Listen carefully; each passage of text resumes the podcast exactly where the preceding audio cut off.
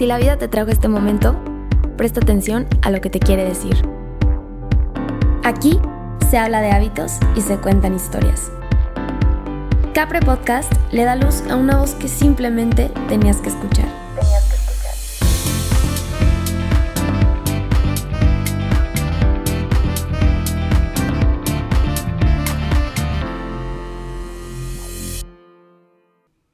Hello a todo el mundo, espero que se encuentren súper bien. Está, estoy de regreso después de mucho tiempo sin haber subido ni grabado nada. Eh, ya tenía ganas de volver a grabar.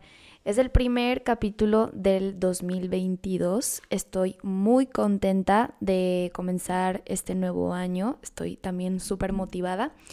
El capítulo se llama Nuevo Inicio porque quiero platicar acerca de cómo estoy iniciando este año cómo lo siento, cómo lo percibo. Para empezar, quiero compartirles que em, si yo me pongo a recordar de los años pasados que he vivido, de principios de año, creo que nunca había sido como algo tan emocionante como este nuevo año que estoy viviendo ahora. o sea, para mí el año nuevo era algo, pues obviamente sí para celebrar, pero nunca le daba como tanta importancia, ni tampoco me daba cuenta que estaba terminando un ciclo para poder comenzar otro. Y mm, pues bueno, creo que este año ha sido diferente para mí. De hecho, una de las frases que escribí de, para el journal es enero, que tu magia perdure cada mes del año entero. Y me gusta, me gusta el estar comenzando un nuevo año porque creo que también es como comenzar una nueva oportunidad, como terminar y dejar todo atrás para comenzar algo nuevo. Entonces estoy, estoy contenta por eso, estoy motivada y yo creo que también una de las razones por las cuales mm, estoy contenta de comenzar este año es porque por fin estoy viendo todo el resultado de lo que trabajé este último año. Para las personas que no saben, hice un journal planner para este año que es 2022 y híjole, duré como más de un año y medio haciéndolo y por fin el poder utilizarlo y verlo y ya usarlo por fin este año me ha dado mucha tranquilidad y me ha mantenido súper motivada. Si les comparto un poco acerca de mi experiencia, los últimos que serán como tres, dos meses fueron muy estresantes para mí porque para empezar, al principio las ventas fueron buenas cuando hice el lanzamiento pero después empezaron a bajar muchísimo. Y yo estaba muy preocupada porque no sabía si iba a alcanzar a vender todos los journals. Entonces me empecé a estresar demasiado. Obviamente me moví para hacer todo lo posible y comenzar a venderlo. Me metí en miles de bazares, fui a miles de tiendas para conseguir puntos de venta. Y pues bueno, esto era algo totalmente nuevo para mí porque nunca había hecho algo así. Entonces estuvo súper pesado. También me, me desanimé un poco al ver que las ventas no eran no estaban dando el resultado que yo esperaba. Em, y pues bueno, siempre en estos como colapsos que tenía, recordaba a el por qué estaba haciendo lo que estaba haciendo, por qué había creado este producto. Más allá de que fuera como un producto negociable y poder ganar dinero, lo estaba creando para que fuera una herramienta la cual te ayudara a mantenerte motivada y establecer tus metas, también obviamente para autoconocerte y con todo lo que ya he platicado en otros episodios anteriores, que, la boquita y todo este trip representa la libertad de expresión, de conocerte a ti misma o a ti mismo y serte totalmente fiel, ser auténtico y poder establecer tus metas y poder seguir una vida que te mantenga motivada o motivado. Entonces recordaba eso y recordaba el por qué lo estaba haciendo y recordaba toda la información que yo llegué a plasmar en ese journal. Entonces como que me volví a motivar, pero aún así estaba un poquito desmotivada. Y quiero compartirles que estoy muy contenta porque este último mes y también finales de diciembre han sido los mejores meses. Estoy segura de que los journals sí se van a acabar porque quedan súper, súper, súper poquitos. Entonces estoy muy contenta y ya, obviamente muchísimo más tranquila y relajada. Em, al momento de yo empezar a llenar el journal, que fue hace como una semana que estaba en vacaciones, Em, pude volver a, sentir como ese amor que le tenía a mi proyecto. Como les platiqué, fueron meses súper estresantes donde los resultados de las ventas no eran como yo esperaba. me desanimaba y hasta me preguntaba el por qué lo estaba haciendo, o sea, neta era horrible. Pero el momento de poder llenar el journal y poder volver a leer todo lo que algún día escribí, mm, no sé, o sea, me volví como, volví a tomar como esa ilusión, me volví a enamorar del proyecto que estaba haciendo y me, me puse muy contenta de todo, de todo el esfuerzo que le puse y la dedicación y las ganas me dio mucha felicidad ver el resultado y también darme cuenta de que todo lo que escribí me estaba funcionando para mí y que yo también estaba haciendo los ejercicios, porque el journal tiene ejercicios para poder establecer tus metas. Y me ayudó a estar súper motivada y decir, ok, estoy llenando algo que alguna vez ya había llenado anteriormente, pero esta vez lo estoy haciendo distinto. Compartiéndoles un poco el resultado de los ejercicios que tiene el journal uno de los primeros ejercicios es este, escribir el nombre de, de cinco personas que más admires. Y este año decidí escribir cinco personas distintas, las cuales escribí el año pasado. No porque ya no las admire, obviamente las admiro y siempre las voy a admirar, pero al final de cuentas, el chiste de este ejercicio es poder escribir el nombre de las personas que más admires en este momento o que aspiras a ser como ellas o que te guste cómo se visten, para poder informarte más acerca de sus vidas y poder sacar algo de información de eso que te pueda servir a ti, que te sirva como inspiración de cómo vestirte, que te sirva como información para solucionar algún problema que tú tengas y que te sientas identificada con la persona que admiras. Entonces, este año decidí escribir cinco nombres distintos a los que normalmente siempre escribo. El único que repetí fue el de mi mamá, porque es que neta de ella siempre aprendo cada año y fue inevitable no escribir de ella. Sin embargo, las últimas cuatro personas, pues bueno, sí fueron personas distintas. Escribí el nombre de Corinne, no sé si lo pronuncié bien. Corinne es la creadora de un juego que se llama We Are Not Really Strangers, que es mi juego favorito, neta, me compré como todas las versiones. Me encanta porque este juego te ayuda a autoconocerte a ti y conocer a las personas cercanas a ti. Es un juego de preguntas, está muy padre y hay como hay una versión para jugarla en familia, hay otra versión para jugarla con un extraño, hay una versión para jugarla con tu pareja, hay una versión para jugarla contigo misma que te ayuda a aumentar el amor propio y conocerte más. Entonces, todas las versiones están súper chidas, lo mega recomiendo. Es un juego que a mí me encantó. Eh, yo me puse a leer un poco más acerca de la historia de Corinne. Sale en Forbes, por, si la quieren ver y buscar. Em, creo que vive en Las Vegas, es una chava que duró también mucho tiempo como construyendo este proyecto y al final de cuentas, si las toquean en Instagram o ven su cuenta de We Are Not Really Strangers, se van a dar cuenta que hay un montón de personas que están súper agradecidas con el proyecto que esta persona hizo y que ha cambiado la vida de miles de personas, incluyendo la mía, porque para mí este tipo de juegos y ejercicios me, ayudan mucho a autoconocerme y a, aumentar mi autoconfianza. Luego también escribí el nombre de Chiara Ferragni ella, pues bueno, la amo, siempre la he amado, pero me di cuenta que no sé mucho acerca de su vida y me gustaría informarme más acerca de su vida. La admiro porque es una mujer involucrada en la moda, es una mujer que ha crecido de una manera impresionante y aparte me gusta mucho que ella siempre tiene como su ojito la representa mil y es algo que a mí me gustaría hacer con, con la boquita que yo dibujo y que pongo en todos lados, que representa libertad de expresión, que tiene este trasfondo, pero quiero, quiero seguir haciendo colaboraciones con más marcas y que este movimiento se pueda ver y conocer, así como lo llegué a hacer con Brucha, que es una marca de fundas de Guadalajara súper padres y creativas, me dieron la oportunidad de colaborar con ellos, entonces pinté y diseñé estas fundas que tienen las boquitas que me encantan, entonces es algo que quiero seguir haciendo, también voy a hacer una colaboración con Branch, una amiga que tiene, bueno, se llama Brenda, yo le digo Branch, una amiga que hace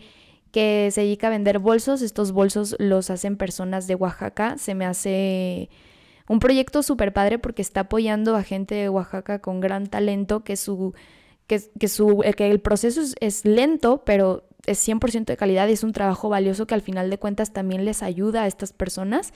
Voy a hacer también una colaboración con ella de unas bolsitas súper bonitas que son como tipo para la playa. Yo me la imagino así, digo, también la puedes usar del día al día pero voy a hacer una colaboración con ella, vamos a poner bolsitas con diseños de las bocas.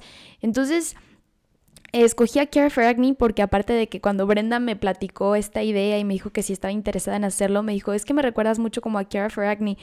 Y yo de que no manches, sí, wow, me encanta la idea. Aparte era algo que ya me habían dicho anteriormente, de que con los ojitos y yo sí, o sea, para mí Kiara es como un role mode y necesito saber más acerca de ella para, para poder mantenerme motivada y para, para que me sigan saliendo más ideas y oportunidades de colaborar, colaborar con más marcas. Entonces ella es una de las personas que, que admiro y que una de mis metas es investigar más acerca de ella. Luego también escribí el nombre de Emily Lindmark, tampoco sé si lo pronuncié bien, pero bueno, se los voy a compartir en Instagram todos estos nombres. Ella es una blogger, ahorita vive en Barcelona. La admiro muchísimo y me encanta porque me gusta mucho su forma de vestirse. Creo que es una persona, bueno, presiento que tiene un estilo súper clásico, elegante y me fascina porque es juvenil, entonces no sé, me gusta mucho. También ella creó su propia línea de ropa que está muy padre y comparte mucho acerca de ese proceso, entonces yo también me siento como identificada, no que yo tenga una marca de ropa, pero, pero me gusta mucho como todo el esmero y, corazón y amor que le pone a, a su proyecto de ropa. Y también me gusta mucho porque a veces comparte cosas de su vida personal por medio de Instagram y ella ha compartido su proceso de cómo se ha independizado, de cómo es su relación con su pareja, porque también tiene pareja y yo también y soy muy cursi, entonces no sé, como que me gusta ver sus fotos con su novio. entonces, pues no, no sé, es una persona a la cual me gusta su estilo, me gusta su vida, me gustan sus consejos, me gusta que sea una mujer empoderada y que haya creado su marca y no sé. Es una chica muy cool, tiene un estilo muy padre, se los voy a compartir por Instagram. Y bueno, me quedaba el espacio para escribir una persona más quería elegir un nombre porque quería poner un poco de energía masculina en este ejercicio que hice, pero la verdad, no sé, o sea, no, no se me ocurrió ninguno en este momento, probablemente luego piense más. Claro, cabe recalcar una de las personas que neta admiro que tienen esta energía masculina, pues es mi papá. A mi hermano también lo admiro y a mi novio, que son como los seres masculinos más cercanos que tengo a mi vida. Son personas que gracias a la vida los tengo cerca y aprendo mucho de ellos. Em, pero quería poner como el nombre de una persona que no tenga la oportunidad de estar cerca de él y que me gustaría conocer más acerca de él. Y por el momento no se me ha ocurrido ninguno. Estoy segura que después se me va a ocurrir algún nombre, pero no se me ocurrió, así que decidí poner a otra mujer. Se llama Daniela Salcedo. También es una blogger, y es una diseñadora de joyería de Colombia, pero vive en México creo, todavía no sé, tengo que investigar más acerca de su vida. Se vino a vivir a México a estudiar y creo que aquí se quedó. Eh, no lo sé, pero algo que me encanta de ella es que de verdad tiene que, tienen que ver lo creativa que es su joyería y todas las fotos que hace. Neta no tienen una idea ah, de lo cool que está su cuenta. Tanto la de ella como la de su joyería.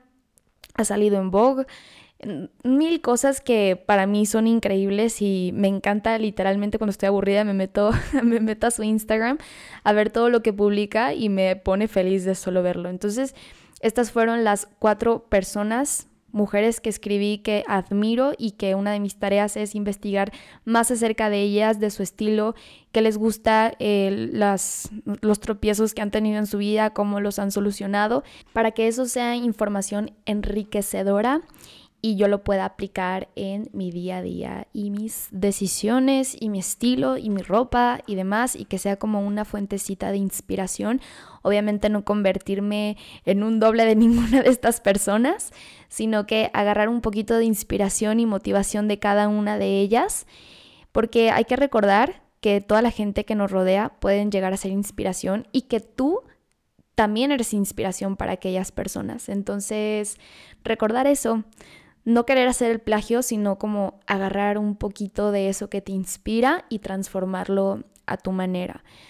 Em, ¿Qué más? Yo te recomiendo, digo, si no tienes el journal y no puedes hacer este ejercicio, que aún así lo hagas en una libreta, en un cuaderno, en una hoja.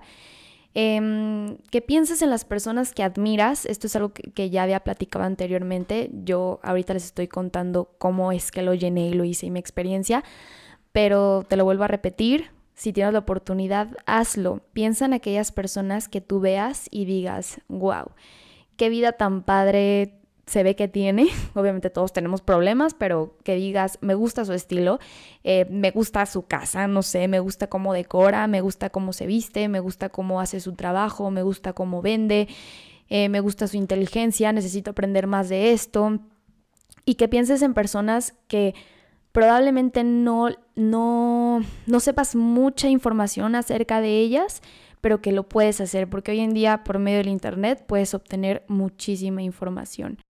Después de haber terminado con el ejercicio anterior de escribir las cinco personas que más admiro, eh, seguí con el ejercicio de la rueda de la vida. Este ejercicio eh, calificas los aspectos de tu vida para que en base a eso te des cuenta, sea como un mapa visual en el cual tú te des cuenta de cuáles son los puntos que deberías de trabajar durante este año y así poder establecer tus metas de corto, mediano y largo plazo. Yo al momento de hacer mi ruedita de la vida me di cuenta que hay cuatro aspectos en mi vida que me gustaría trabajar más. El primero es contribución.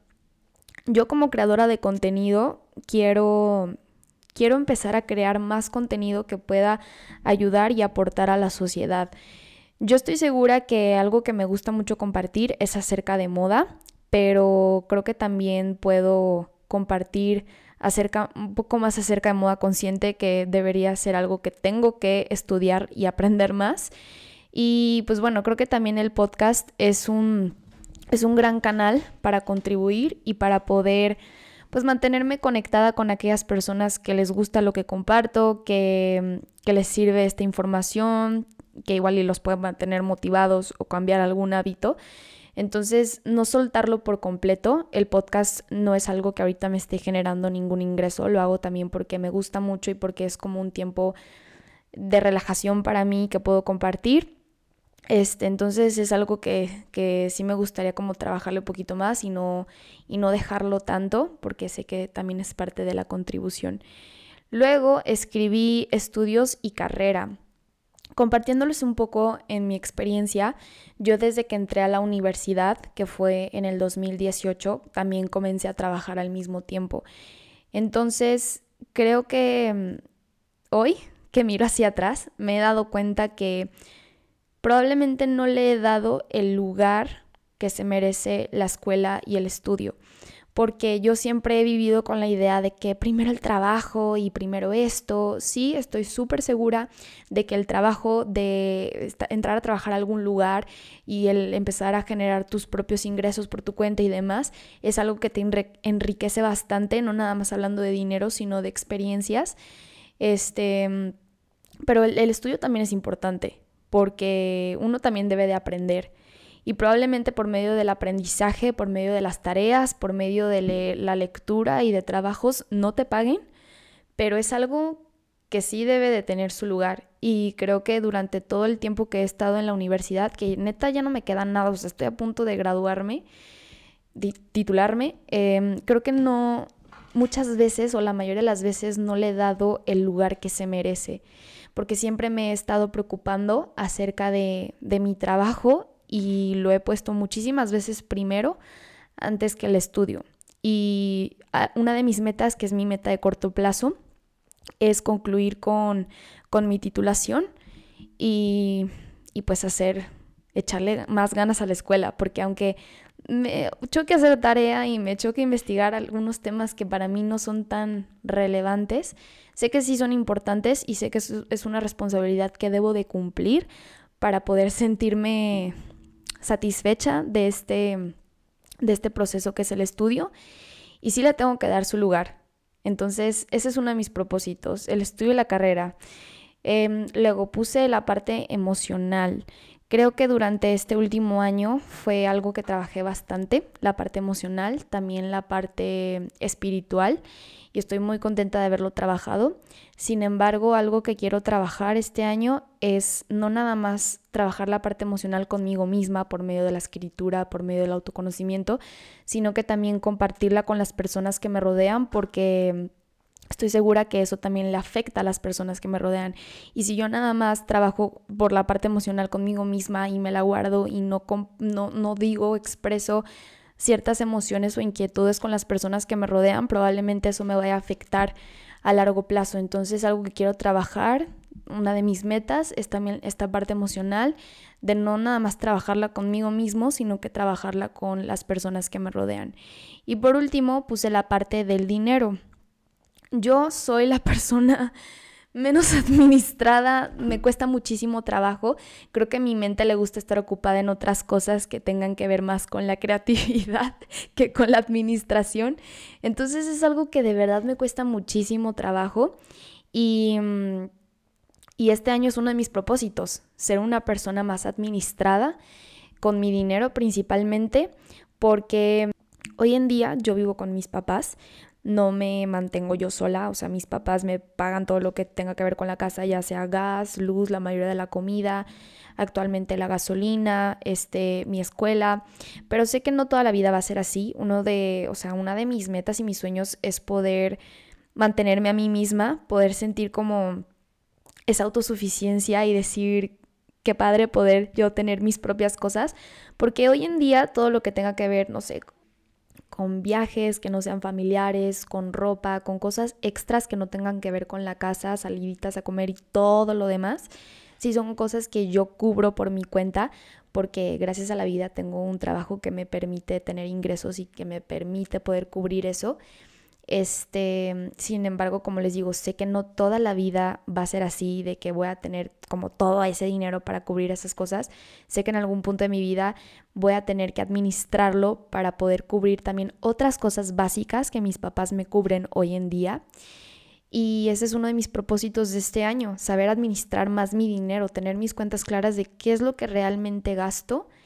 Este, y qué es lo que realmente tengo de, ingresos para poder manejarlo de una manera más inteligente y poder hacerlo bien para que en el momento que yo me desprenda de esa parte que mi familia me apoya, no sea como de jalón y de que, híjole, no sé cómo administrarlo y no sé cómo hacerlo.